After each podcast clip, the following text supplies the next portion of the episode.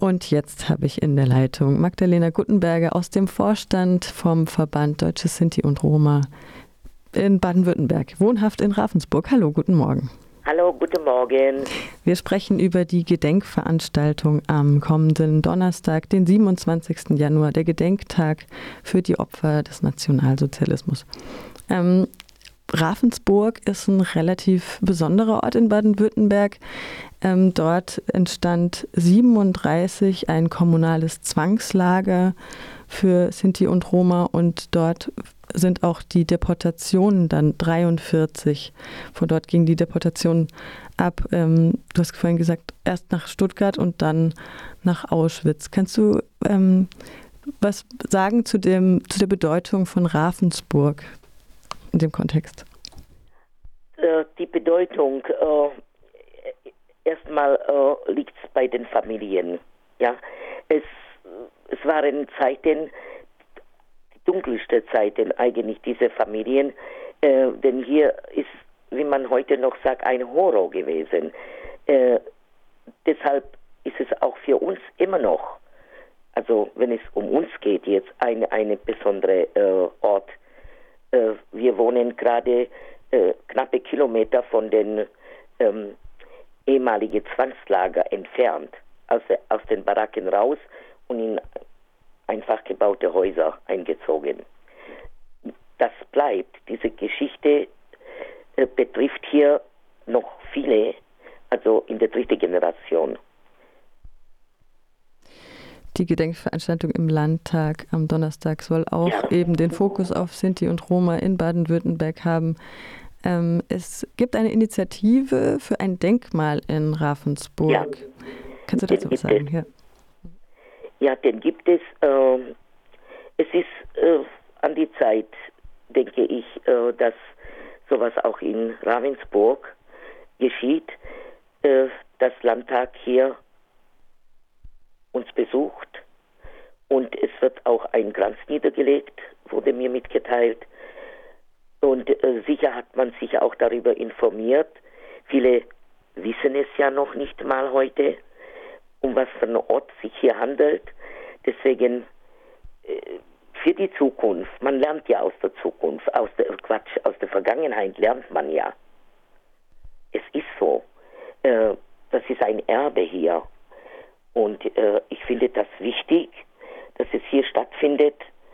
Und ich finde auch wichtig, dass es ein Mahnmal gibt. Ja, und die, zu der Ausstellung, das ist was mhm. Einmaliges in der Geschichte Ravensburg. Ähm, zu meiner Überraschung hat es sehr große Resonanz gehabt.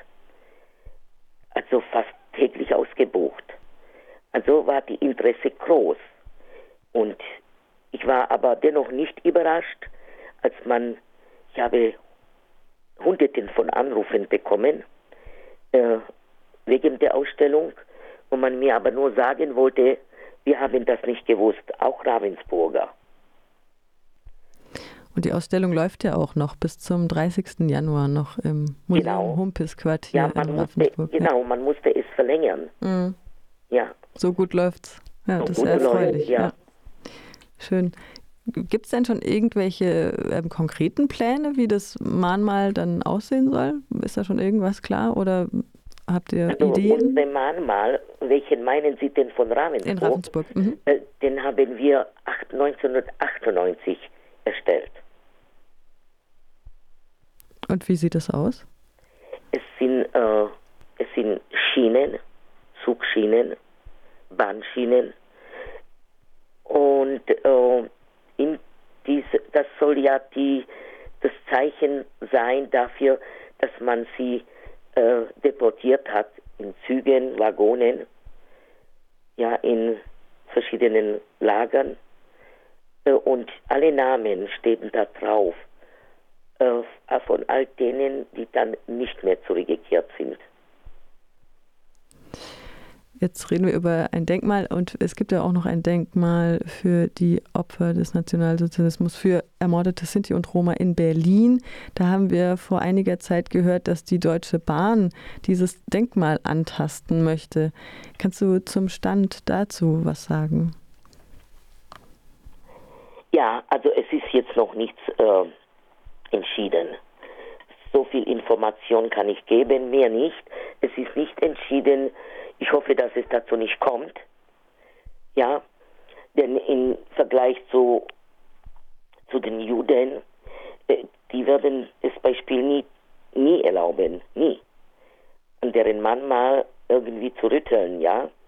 Äh, warum das jetzt äh, mit unserem Mann mal in Berlin geschieht, ähm, ich möchte dazu keine Stellung nehmen, also mit Antwort, aber ich, ich weiß so viel, es ist nicht entschieden und es kann ja noch viele Jahre dauern. Denn letztendlich ist ja hier auch der Senat von Berlin ja mit involviert und Zentralrat der mhm. Deutsche Sinti und Roma auch. Aber wie gesagt, ich möchte hier jetzt nicht direkt Stellung nehmen. Mir ist so viel bekannt, dass äh, ja, dass es noch offen ist. Da gab es ja auch schon sehr viele Stellungnahmen, zum Beispiel von Silly Schmidt, auch Holocaust-Überlebende. Ja, ich habe sie getroffen, wir haben ja. darüber gesprochen und sie nannte das unsere Grab. Ja, mhm. das ist das Grab der Sinti und Roma. Mhm. Und äh, bei Gott soll das nicht angetastet werden, das ist auch ihr Wunsch. Für uns war, waren ihre Worte ja sehr viel wert. Mhm. Wir denken eigentlich auch so. Ja, weil gerade ja auch viele Menschen überhaupt keinen Ort haben, wo sie ihre Verwandten, Angehörigen, die ermordet wurden, gedenken können. Und dafür ist ja dieses Denkmal dann auch da.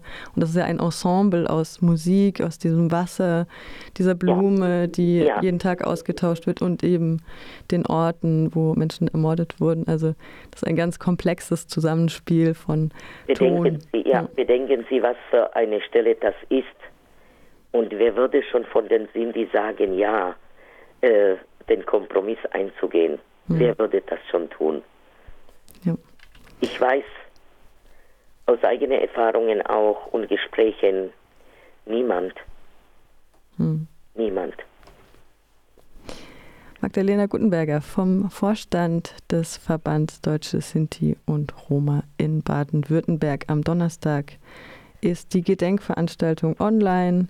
Wir werden es auf unserer Website verlinken noch irgendwas, einen, einen Ausblick vielleicht auf den Donnerstag oder ähm, noch abschließende Worte von dir?